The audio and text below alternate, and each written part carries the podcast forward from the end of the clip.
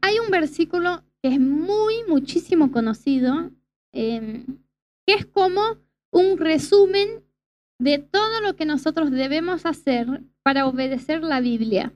Entonces hubo un chabón que se le ocurrió una vez preguntarle a Jesús, viste, Jesús daba muchas enseñanzas, enseñaba cómo tratar a tu prójimo y cómo eh, obedecerle a Dios y un montón de cosas. Y un día un chabón le, se acercó a Jesús y le dice, Jesús, si tengo que resumir, ¿cómo es que yo puedo obedecer la ley? O sea, ¿cómo puedo obedecer la Biblia? ¿Cómo puedo obedecer tu palabra? Porque son muchas cosas. Y a veces tenemos nosotros esa sensación, ¿no? Agarramos la Biblia y vemos así decimos, wow, es un montón. ¿Cómo llego a conocer todo o cómo llego a conocer cuál es la voluntad de Dios para mí? Así que Jesús eh, nos hizo la gauchada de resumirnos cuál es, digamos, el centro y la esencia de todo lo que nos enseña la Biblia.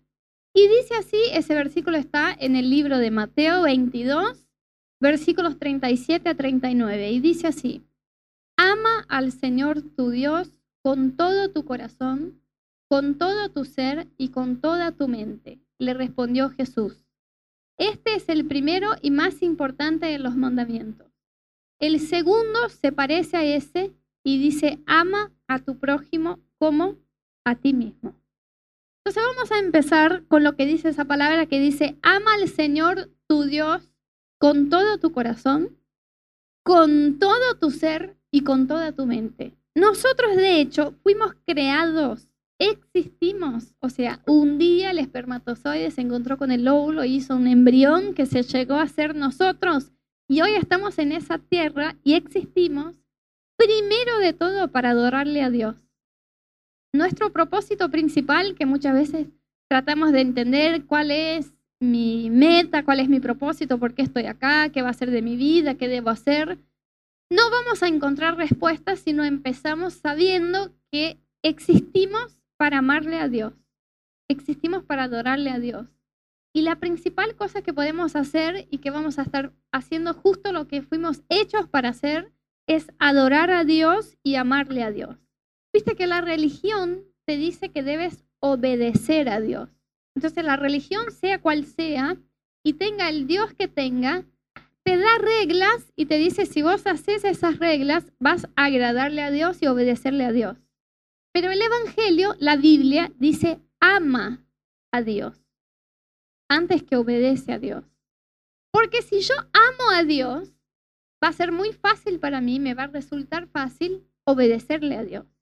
Si yo amo a Dios, va a ser fácil para mí sacrificarme por Dios. Si yo amo a Dios, va a ser fácil de hacer lo que dice en su palabra. Si Dios un día se acerca a mí y me dice, Anita, tenés que perdonar a tal persona que te hizo mal, que te hirió.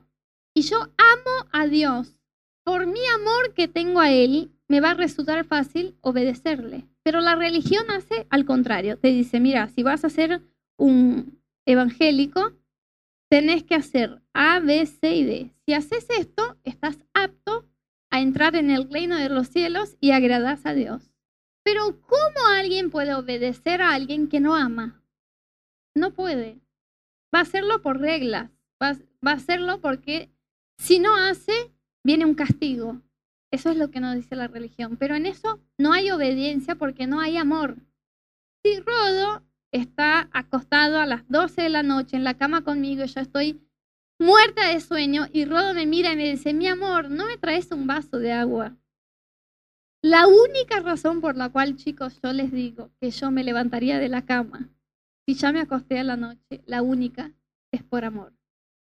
Porque yo y mi cama tenemos una historia de amor. Yo, a mí me encanta dormir y me encanta acostarme y yo jamás me levanto después que ya me acosté. O sea que yo les digo que la única razón, la única eh, cosa que me puede hacer levantar de mi cama es el amor. Y puede ser que yo llegue a hacer, no todas las veces, ¿no? Muy poquitas. Puede ser que yo llegue a hacer lo que me pide Rodo y no es, no, lo, no voy a levantar de la cama y traerle un vaso de agua porque digo, si no lo hago, Rodo me va a pegar. Voy a hacer porque lo amo. Bueno, solo podemos cumplir la palabra de Dios, la Biblia, el Evangelio, si amamos a Dios. Si tratamos de obedecer a Dios, pero no tenemos el amor, en algún momento nos vamos a equivocar, vamos a fallar y vamos a decir, esto no es para mí, la verdad que yo intenté, yo hice todo lo que me dijeron y la verdad que me resultó muy difícil, entonces no es para mí ser un cristiano. Pero si nosotros entendemos que Dios no nos llamó a obedecerle antes de amarle, sino que nos llamó primero a amarlo y empezamos con desarrollar una relación de amor hacia Dios, la obediencia va a venir el sacrificio va a venir y cumplir la palabra de Dios va a venir de una manera natural y de una manera mucho más fácil si tratamos de hacerlo por la fuerza. Y saben que la Biblia compara la relación de Jesús con la iglesia, que somos nosotros, que somos ese grupo de personas que ama a Dios y que quiere conocerle, con la relación entre un novio y una novia. Quiero que ustedes imaginen la siguiente escena. Imaginen que es eh, llegó el gran día de las bodas, ¿sí? De un novio y una novia, y vos tenés la oportunidad de entrar en la habitación en la cual la novia se está arreglando para las bodas. Está ahí ya con el vestido blanco, tiene el velo, está con maquillaje, está, digamos que faltan 30 minutos para el día de las bodas, y que vos entrás ahí a esa habitación y le mirás y le preguntás a esa novia, ¿cómo estás? ¿Cómo te sentís? Imaginen que esa novia que está toda arreglada con el vestido blanco, con todo esto, te mira y te dice, es lo que me toca. Eso es lo que uno espera escuchar de una novia en el día de su boda. No, lo mínimo que vas a esperar si encontrás una novia en el día de sus bodas es que la vas a ver y ella va a decir, es, estoy emocionada, es el día más feliz de mi vida, tengo el corazón latiendo en el pecho, nos, me va a saltar el corazón por la boca, ese es el hombre de mi vida y a partir de hoy, por el resto de mi vida, voy a estar a su lado. ¿Sí o no? Eso es lo que se espera de una novia. Bueno, la Biblia dice que la relación entre Jesús y la iglesia que somos nosotros es como un novio y una novia. Eso significa que Dios espera de nosotros pasión hacia Dios, hacia Jesús. Que nosotros como iglesia seamos enamorados, completamente enamorados de Jesús. Viste que la Biblia no se enfoca tanto en lo que vamos a hacer o dejar de hacer, porque la Biblia ya sabe que somos pecadores y que somos fallos.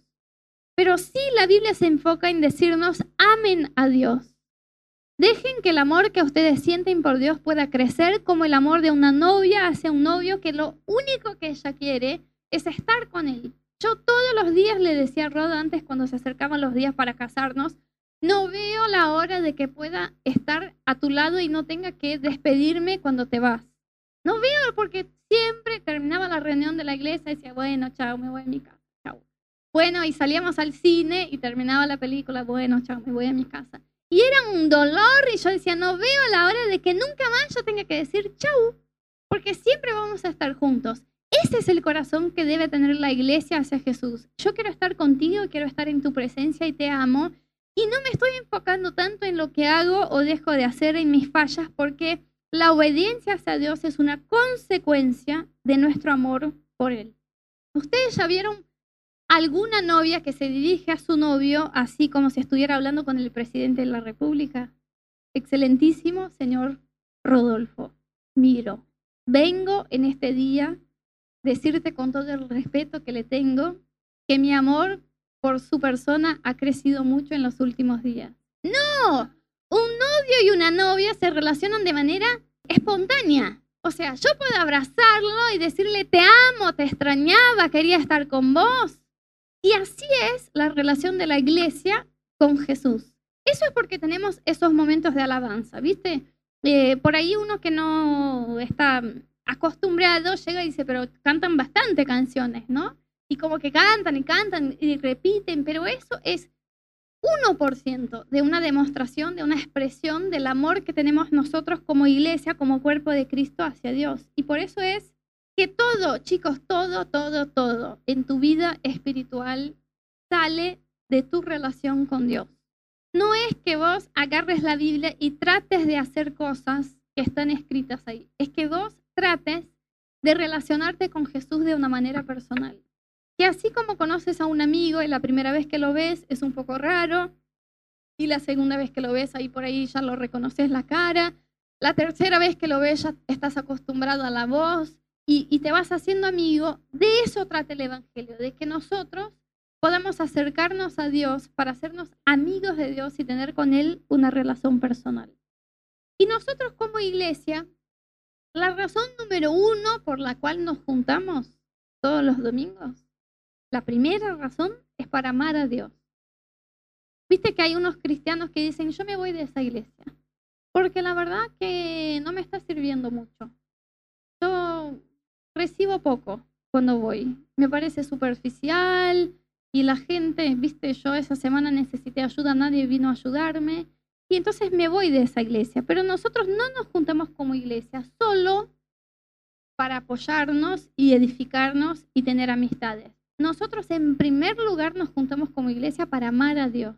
Entonces cuando vos venís acá todos los domingos y nos juntamos y empezamos a cantar o a orar o a, alabarlo a Dios, estamos haciendo lo que es más importante hacer como iglesia. Estamos demostrando hacia Dios nuestra adoración y nuestro corazón. Y eso es lo que Dios espera de nosotros.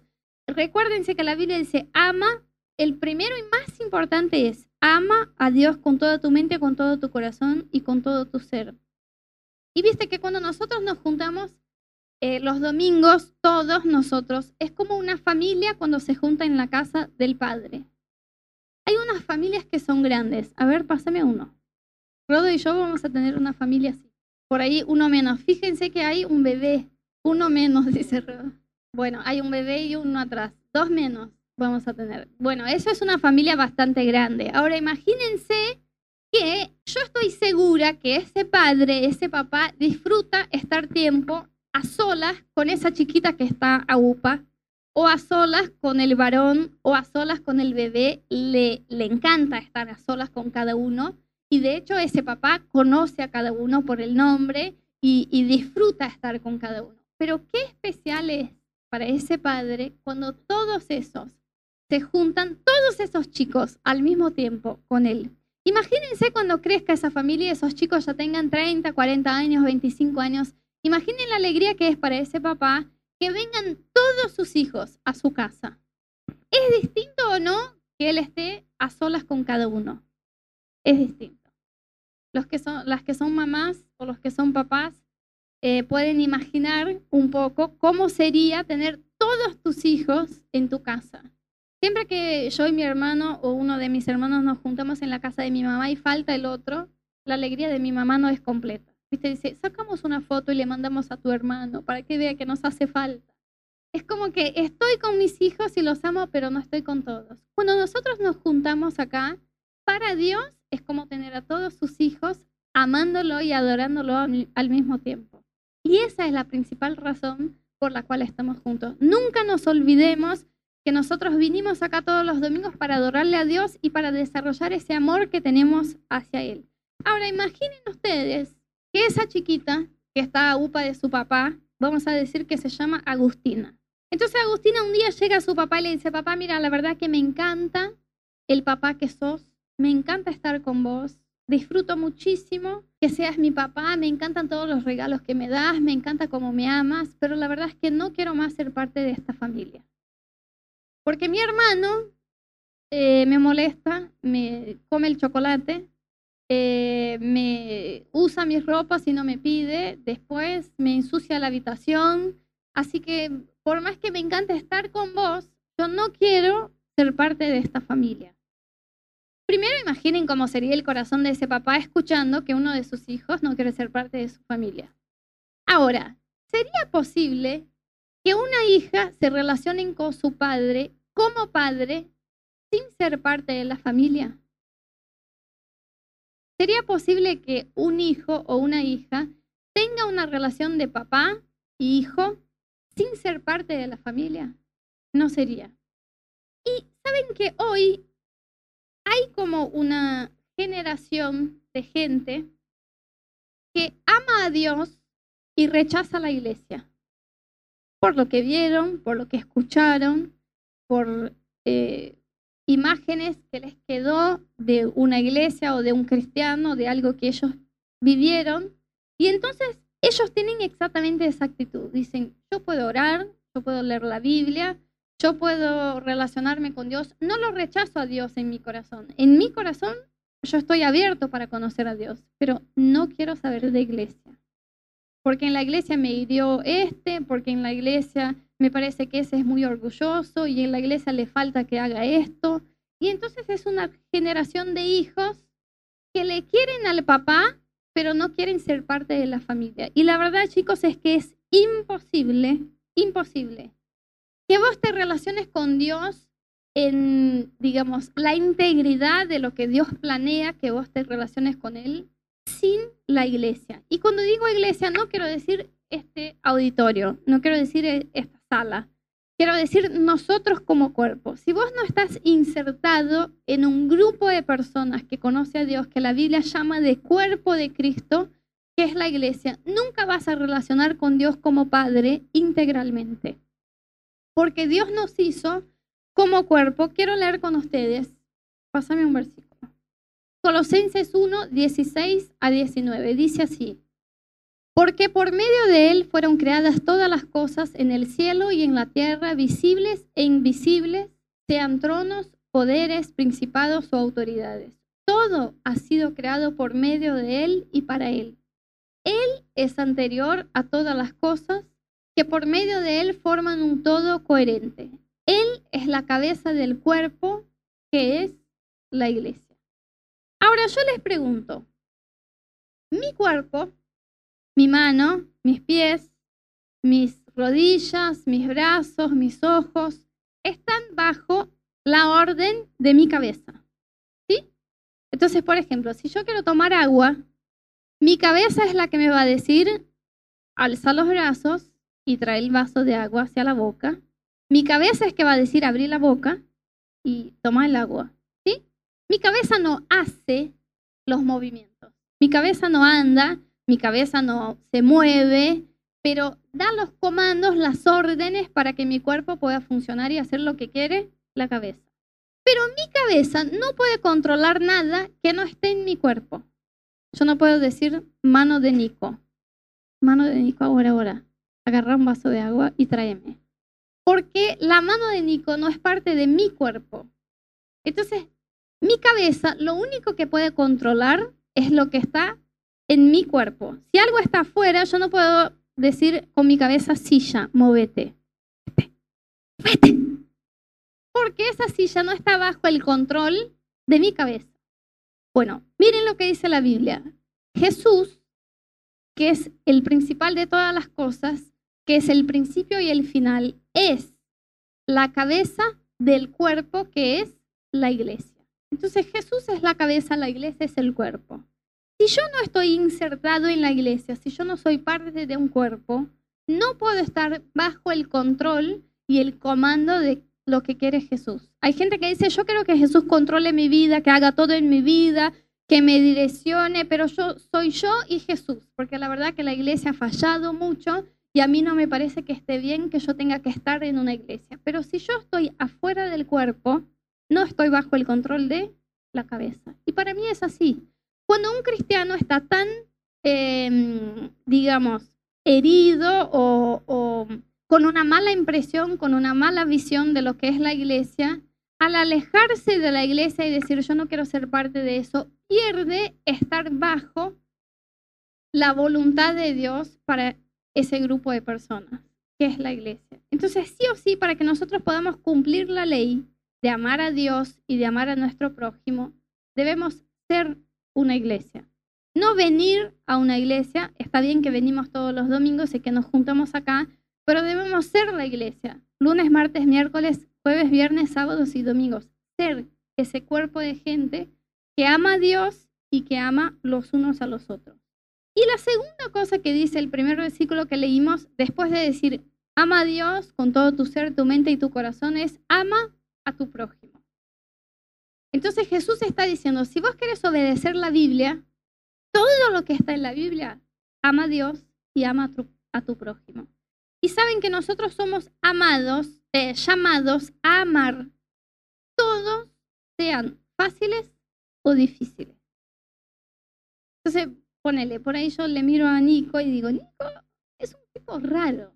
Nico, cuando yo lo dejo al subte, después viene a mi casa, ¿no? A ensayar las canciones. Y cuando lo, bajamos del auto para que se vaya al subte, salta como un mono hacia el subte y va gritando y cantando solo. Entonces, Nico es una persona rara y la verdad que a mí no me cae bien caminar con gente que sea así tan rara. Entonces, yo no quiero. Pero hay otro, hay otro que por ahí es más normal y que a mí me parece que se lleva bien conmigo y que tenemos los mismos pensamientos. ¿Viste? Algo que nos saca del juicio es que alguien piense distinto de nosotros. Y que no cambie, porque si piensa distinto, le decimos cómo pensar y cambia y piensa como nosotros, decimos, muy bien, ahora estás con todos los jugadores en la cancha. Pero si encontramos a alguien que tiene otra forma de pensar y, y esa persona le decimos nosotros qué pensamos y no cambia, decimos, no puede ser, no quiero más hablar con esa persona, me, me saca del juicio. Pero la Biblia dice que nosotros debemos amar a nuestro prójimo sea normal o anormal, sea bueno o malo, sea igualito que nosotros o sea muy distintos. Nosotros como iglesia, después de amarle a Dios, entonces la primera cosa que debemos hacer es amarle a Dios. Y la segunda es amar a quien está a tu lado. Te toca amar a quien está a tu lado. No solo quien sea fácil, pero todos los que estén a nuestro lado. Y nosotros, no sé cuántas veces yo, ya les dije, desde acá, en este micrófono, que nosotros como iglesia queremos que cada persona que entre por esa puerta, acá adentro, se sienta amada y aceptada.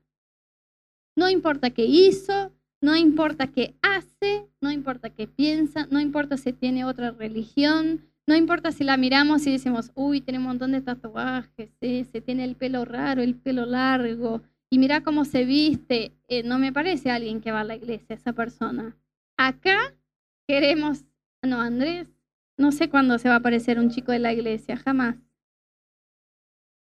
Porque la iglesia nosotros entendemos que no es un lugar donde todos los que están sentaditos acá son justos y santos, ¿sí? Y todos se visten bien, así bíblicos. Y todos hablan bien bíblicos. Y todos tienen una manera de ser que es bastante bíblica. Queremos que esto sea un lugar que esté lleno de gente que piensa de todo, que es distinto, que está metido en lo que podemos imaginar y no podemos imaginar, pero es gente que se está acercando a Dios. Y nuestro papel es recibirlos y amarlos. Así que yo les digo, prepárense para recibir a todos. Nosotros como iglesia vamos a mirar a todos y decir, esa persona es bienvenida acá. Pero ¿qué hace? No importa. ¿Y qué hizo? Tampoco importa. Porque la Biblia nos llama, después de amarle a Dios, a amarnos los unos a los otros. Y queremos ser... Yo quiero escuchar un día que alguien entre por esa puerta y diga, ¿sabes que la primera vez que yo vine a Amor Sin Límites, yo pensé, uy, yo soy muy distinto a las personas que están acá. La gente acá no me va a aceptar. Pero la verdad es que encontré tanta gente distinta y vi que todos son diferentes y por más que piensen diferente, aman y me sentí aceptado y me sentí recibido y me sentí amado, porque vamos a estar cumpliendo la ley. Si Jesús vuelve hoy y nosotros, este grupo, logremos amarlo a Él en primer lugar y amar a cada uno que llegó, hicimos, cumplimos la ley. Cumplimos todo lo que dice la Biblia haciendo dos cosas, amando a Dios y amando a nuestro prójimo. Entonces, cuando nosotros manifestamos el amor de Dios hacia alguien más, estamos cumpliendo la Biblia. Si yo, ponele, vengo acá el domingo y escucho acerca del perdón. Entonces, predica Rodo y nos enseña todo acerca del perdón, por qué la Biblia dice que debemos perdonar y qué debemos hacer. Y yo me voy de acá lleno de conocimiento y entendí todo lo que habla la Biblia acerca del perdón, pero el lunes cuando me llame mi mamá o mi papá, yo no le quiero contestar el teléfono porque estoy enojado con él o con ella y estoy amargado en mi corazón y digo, no, con este no hablo porque me hizo mal. No estoy, no estoy siendo la iglesia y no estoy cumpliendo la ley porque no estoy demostrando hacia alguien más lo que estoy recibiendo acá. Imaginen que acá, cada vez que vinimos nosotros, cada domingo, es como si el Espíritu Santo nos llenara, si nosotros fuéramos un vaso, nos llenara de algo de su presencia, de su alegría, de su amor, de su paz, de compasión, de lo que sea. Y esto que nos llena Dios se queda con nosotros y no se manifiesta hacia alguien más, no somos iglesia. Somos un club de personas que se juntan los domingos. Pero si salimos de acá y todo lo que recibimos se manifiesta hacia alguien más, en tu facultad, en tu trabajo, en tu familia, en tu matrimonio, en tu casa, estamos siendo de verdad iglesia, porque estamos amando a Dios y con este amor que recibimos estamos amando a los demás. Y una de las maneras que tenemos nosotros para expresar o manifestar lo que Dios hace en nosotros es compartir con los demás lo que Dios ha hecho en nuestra vida. Yo digo, sí, imagine más o menos conmigo así, a ver si yo puse una imagen, pásame una más. Imaginen ustedes que ustedes están en un avión, ¿sí? Están yendo a Estados Unidos. Uy, no, porque Estados Unidos se van unos chicos, se van a quedar traumados. Se están yendo a Australia, ¿sí? Y se cae el avión. Y vos no conoces a las demás personas que estaban en el vuelo, o sea, no son tus familiares, tus amigos, son pasajeros. Pero se cayó el avión y están todos heridos. O sea, todos están allí bajo los escombros, se dice igual, del avión, están heridos, tienen dolor y están todos en la misma. Y necesitan a alguien que sea de afuera que venga a rescatarlos. Porque si todos están de la misma manera heridos y bajo los escombros del avión, no pueden salvarse a sí mismos. Pero digamos que viene alguien desde afuera un, alguien que los va a rescatar y dice, mira, alguien que vivía por ahí cerca, mira y dice, che, se cayó un avión, no sé, voy allá para ayudarlos. Y viene esa persona que no está herida y saca a uno, al primero que encuentra, saca de los escombros, le limpia un poco las heridas, le ayuda a ver si puede caminar. Y bueno, esa persona sos vos. Vos sos el primero que salís de los escombros de ese avión todos los demás pasajeros están de alguna manera atados, que no pueden salir, están heridos, y vino esa persona desde afuera que no te conocía y te salvó. ¿Vos saldrías caminando y te irías de ahí? ¿O irías a ayudar a salvar a los demás? ¿Y por qué irías a ayudar a salvar a los demás? ¿Por qué ustedes piensan que alguien que sea rescatado de un accidente sigue rescatando a los demás? porque fue rescatado. Y porque sería bastante egoísta que se fuera, ¿no? Bueno, si nosotros entendemos qué hizo Jesús por nosotros en la cruz al salvarnos, esa es la actitud que vamos a tener con los demás. Porque si yo recibo el amor de Dios y yo recibo la salvación y digo, yo hoy estoy segura que si me muero voy al cielo porque conocí a Jesús y tuve una experiencia personal con Él, y con esto estoy contenta y me voy de esa tierra sin compartir con los demás lo que hizo Jesús en mí. Esa es la actitud que estoy teniendo. Y si digo, pero yo no los conozco a los pasajeros, no son mis familiares, por ahí. Si todo el avión fuera gente que yo conozco, yo haría algo. ¿No es impensable para nosotros que alguien pueda tener esa actitud? Ahora imaginen que nosotros tenemos un encuentro personal con Dios que Dios cambia nuestro matrimonio, Dios cambia nuestra situación, eh, nos sana nuestras emociones, Dios cambia nuestro pasado, Dios nos ama, nos da la salvación y nosotros seguimos viviendo nuestros días sin compartir eso con los demás. De, las dos, una, o no entendimos qué hizo Jesús por nosotros y no entendimos cuán grande fue el sacrificio que hizo para salvarnos y entonces no tenemos esa misma compasión hacia los demás o somos tan egoístas y estamos tan atados en nuestras propias necesidades que no podemos mirar hacia los demás. Por eso es que la Biblia dice, si ustedes quieren cumplir la ley, deben amar a Dios y amar a tu prójimo. Cuando yo comparto con alguien más, cuando llego allá en mi trabajo y digo, no sabes cómo estoy contenta, estoy re contenta, porque estoy contenta porque yo tengo una relación con Dios y yo siento que todas las mañanas cuando voy a orar y hablo con Jesús, él me llena de una alegría que no tiene que ver con las cosas que estoy viviendo. Y esa persona escucha eso y ella está triste o está deprimida o necesita algo. Y el corazón de esa persona se abre para recibir algo de Dios. Y en este momento yo estoy cumpliendo la voluntad de Dios, de amar a Dios y de amar a los demás. Porque amar a los demás, muchas veces nosotros leemos eso y decimos, es amar a mi marido, es amar a mis hijos, es amar a mi mamá, a mi papá, no, pero eso es fácil amar, o debería ser. Es amar a quien no conoces.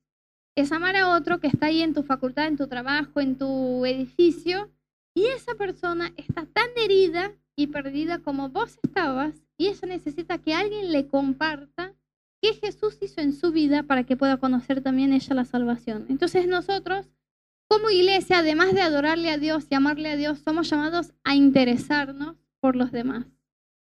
Que a nosotros nos importe qué pasa con la gente. Que no, no digamos, ese compañero de trabajo, viste, me parece que está pasando algo feo en el matrimonio, no sé. No, que te importe. Que vos digas, ¿hay algo que puedo hacer por vos? ¿Puedo orar por tu matrimonio? ¿Puedo ayudarte? ¿Te puedo contar qué hizo Jesús en mi matrimonio? ¿Puedo compartir con vos algo que tengo? Si nos quedamos con todo el amor y toda la gracia y todo el perdón que Dios nos dio en nosotros y no compartimos eso hacia los demás, no estamos amando a nuestro prójimo. Y eso es lo que nos llama Dios a hacer. Yo creo que la iglesia, que vuelva a decir, no es un edificio ni una reunión que somos nosotros, es el organismo más que más potencial tiene de cambiar el mundo. No es un gobierno, no es una institución de, no sé, solidaridad, no es una escuela, no es nada tiene más potencial de cambiar al mundo que la iglesia. Porque la iglesia si recibe el amor de Dios y ama a los demás y pasa eso a los demás, está cambiando al mundo. Así que a, que a nosotros nos importe qué pasa a nuestro vecino, a nuestro compañero del trabajo, al que está en nuestra facultad, que nosotros cuando invitemos a alguien para estar acá, o cuando le compartamos de Jesús, o cuando le invitemos a estar en un GBO, o cuando le digamos puedo orar por vos, de hecho lo hagamos por el amor que Jesús compartió en nuestro corazón. Y viste, la Biblia dice que el reino de Dios es como un... Eh, ¿Cómo es eso que pones en la masa para que crezca? Levadura. Bueno, dice que cuando el reino de Dios se infiltra en una cultura, en una sociedad, en, un pueblo, no, vos no podés eh, sostener que eso no se esparza por todo. Si vos pones levadura en la masa, no puedes decir solo quiero que vaya a la derecha o solo quiero que vaya en un cachito para acá. Una vez que está la levadura, hace por toda la masa y crece todo. El reino de Dios es así. Entonces la voluntad de Dios es que cuando el amor de Dios sea compartido en nuestro corazón, que la facultad y el trabajo de Maru, de Nico, de Ale, de Rafa, el mío, sean cambiados como si fuera que se infiltró en ese ambiente el amor de Dios. Y ese, esa infiltración se hace a través de nosotros. Ahora volvemos uno más y quiero leerles ese versículo que está eh, antes, ahí. Mateo 5, 13 a 16 dice así. Ustedes son la sal de la tierra, pero si la sal se vuelve insípida, ¿cómo recobrará su sabor? Ya no sirve para nada sino para que la gente la deseche y la pisotee. Ustedes son la luz del mundo. Una ciudad en lo alto de una colina no puede esconderse, ni se enciende una lámpara para cubrirla con un cajón. Por el contrario, se pone en la repisa para que alumbre a todos los que están en la casa.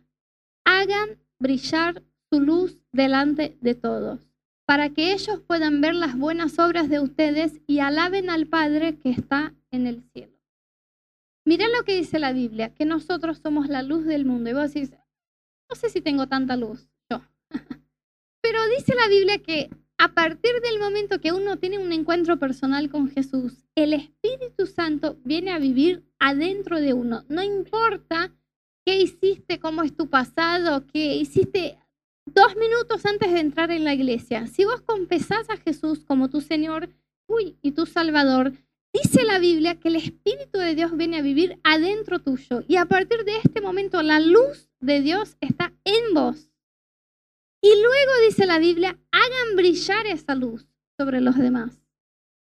Muchas veces yo veo que nosotros no compartimos con nuestros amigos nuestra fe no les hablamos de Jesús o no les hablamos de la iglesia o no les invitamos para que tengan una relación personal con Jesús, ¿por qué tenemos miedo de que ellos nos miren a nosotros y vean nuestras fallas? Y esperamos que estemos en un nivel, por así decir, que seamos tan admirables para la gente que entonces estemos listos para compartir el Evangelio. Pero yo les digo que en realidad eso dificulta a la gente que se acerque a Dios. Porque si la persona mira a alguien y ve que esa persona mira a Nico y dice, Nico es re bueno, re santo, no hace nada malo, no dice una palabra malo, es la persona justa que ya vi en mi vida. Y tiene esa visión de ti. Cuando vos compartas el Evangelio con esa persona, ella va a decir, yo estoy tan lejos, pero tan lejos de ser lo que es Nico, que no creo que eh, la iglesia sea para mí. Pero cuando yo soy falla y le digo a mi amiga, mira, Jesús me salvó, me amó, me transformó, yo aún siendo falla, yo fallo todos los días, yo tengo problemas, yo estoy aprendiendo cómo manejar mi plata, yo estoy aprendiendo cómo ser una esposa según me enseña la Biblia. Vos sos mi amigo y ya me conocés y sabés que tengo un montón de fallas, pero aún así el amor de Dios me alcanzó. Esa persona dice, ese evangelio es para mí, porque yo soy falla. Entonces yo te quiero animar a que puedas compartir tu fe y lo que crees y el amor de Dios en tu vida antes de que te sientas listo. Si vos mirás en tu vida y decís, hay tantas cosas que no son un ejemplo para la gente, entonces no voy a compartir de Dios con ellos hasta que yo sea un ejemplo para que puedan mirar. Es muy bueno que vos quieras ser un ejemplo y sí dice la Biblia que la gente debe mirar un buen ejemplo en nosotros, principalmente que la gente debe mirar cómo nos amamos y decir, esos son cristianos. Pero la Biblia no nos dice que solo podemos compartir o manifestar el amor de Dios a los demás cuando estemos perfectos y listos. Es más, si el evangelio que predicamos es un evangelio que alcanza a un pecador de donde está, no importa lo que haya hecho, y trae la gracia y el amor de Dios sobre él, qué mejor manera de que otro pecador, fallo, comparta con esa persona qué es lo que Dios hizo en su vida. Entonces, nosotros, ¿por qué les estoy compartiendo eso hoy? Cuando la Biblia dice que debemos ser la luz del mundo como iglesia y que debemos brillar sobre la, ciudad, debemos brillar sobre la gente, lo, la luz y el amor de Jesús, yo creo que la Biblia está llamando nuestra atención a qué es ser una iglesia. Y para mí, yo les eh, puse acá una frase que les quiero mostrar de lo que es para mí. ¿Qué hice? ¿Qué es para mí eh, ser iglesia? Para mí la iglesia es gente que ha tenido un encuentro personal con Cristo, que ha sido llena del Espíritu Santo, que tiene la convicción de su incapacidad e imperfección y está dispuesta a compartir al mundo la luz de Cristo.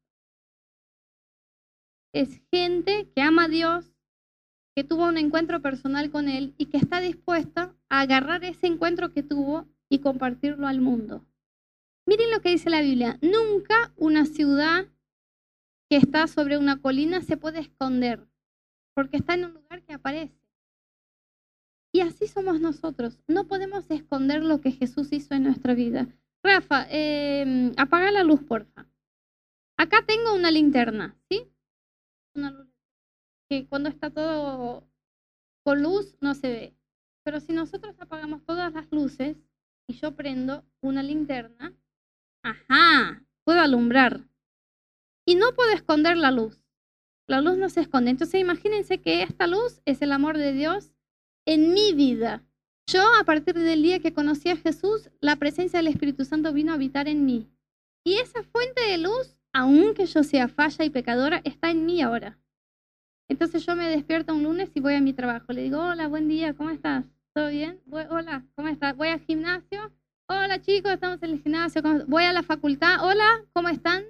No puedo esconder, gracias Rafa, puede ascenderla. No puedo esconder, chicos, la luz si estoy en un lugar de tinieblas.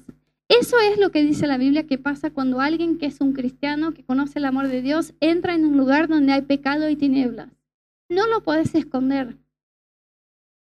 Y eso es lo que debemos hacer nosotros, brillar sobre esa ciudad, sobre Buenos Aires, la luz de Cristo. No tengas miedo de compartir tu fe con los demás. Si vos decís, no estoy listo, no sé lo suficiente de la Biblia, soy fallo, hay cosas en mi vida que la gente no puede mirar y tomarlo como un ejemplo, no importa, porque vos estás en un proceso que es el mismo proceso que necesita la gente al tener un encuentro con Jesús. Entonces volvemos al eh, versículo inicial. Decía que Dios nos llamó primero a amarle a Él. Entonces, si vos hoy decís, la verdad es que yo no amo a Dios, yo estoy abierto para amar a Dios, pero no lo amo porque no lo conozco. Uno no puede amar a alguien que no conoce, ¿verdad? Primero tenés que acercarte a alguien y conocerlo y luego lo puedes amar. Entonces, si no amas a Dios porque no lo conoces, el primer paso que tenés que dar, y ese es tu desafío, es que te acerques a Jesús y que puedas conocerlo para que a través de ese encuentro personal empieces a amarle a Jesús. Ahora, si vos decís, yo amo a Dios, hoy estoy acá y amo a Dios, he sido conquistado por el amor de Jesús y yo tengo una relación personal con Jesús de amor. El desafío que está delante tuyo hoy es, tenés que amar a los demás, tenés que brillar la luz de Cristo en tu trabajo, en tu facultad, en tu familia, tenés que brillar lo que hizo Dios en tu vida a tu alrededor. Y cuando vos compartas y digas, Jesús hizo eso en mí o estoy contento por eso, esa mañana estoy eh, contenta porque oré y sentí la presencia de Dios, alguien más va a recibir de este mismo amor que tenemos nosotros. Y ese es mi deseo para nosotros como iglesia. Primero, que podamos amar a Dios. Que Jesús pueda mirar a cada uno de nosotros y decir, es un pueblo que me ama, que está apasionado por mí como una novia por un novio y en segundo lugar, que podemos amar a los demás, que podemos amar a la gente, que podemos amar a esa ciudad, que podemos ver la gente a nuestro alrededor y que nos importe qué están pasando ellos y que cuando la gente se acerque, a mí no me, no me desanima o no me preocupa que seamos poquitos en la iglesia. A mí me preocupa que no estemos cumpliendo lo que nos pidió Jesús. Si somos 30 y estamos amando a Dios y amando a esa ciudad, somos la iglesia más exitosa del mundo, porque estamos cumpliendo la ley de Dios. Así que esa noche yo quiero pedirte que cierres tus ojos un ratito, que puedas bajar tu cabeza, que puedas eh, tomar unos minutos para poner tu vida delante de la presencia de Dios. Y esa noche yo quiero orar por dos cosas. Primero yo quiero orar para que Dios pueda ascender o reencender tu amor por Él. Viste que la Biblia dice, por sobre todas las cosas, ama a Dios. Y por ahí vos estás acá hoy y decís, no tengo todavía en mi corazón un amor por Jesús, no lo conozco de una manera personal.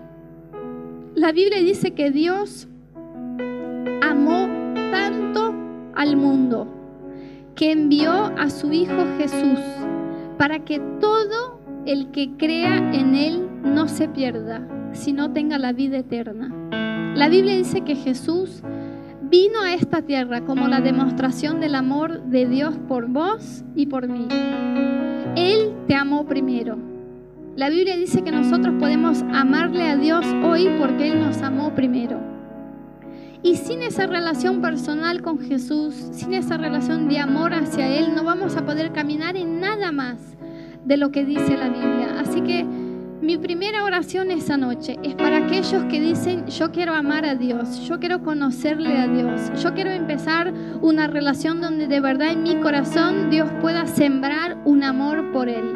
Y eso empieza al reconocer que Dios te ama. Yo te quiero decir esa noche, no importa qué historia de vida tenés. Dios te ama. Dios te ama como sos. Dios te conoce por tu nombre.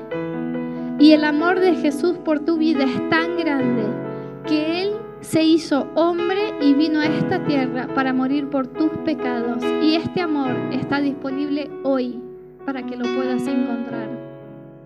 Así que mi primera oración esa noche, si, si vos sos esa persona que decís, yo quiero conocer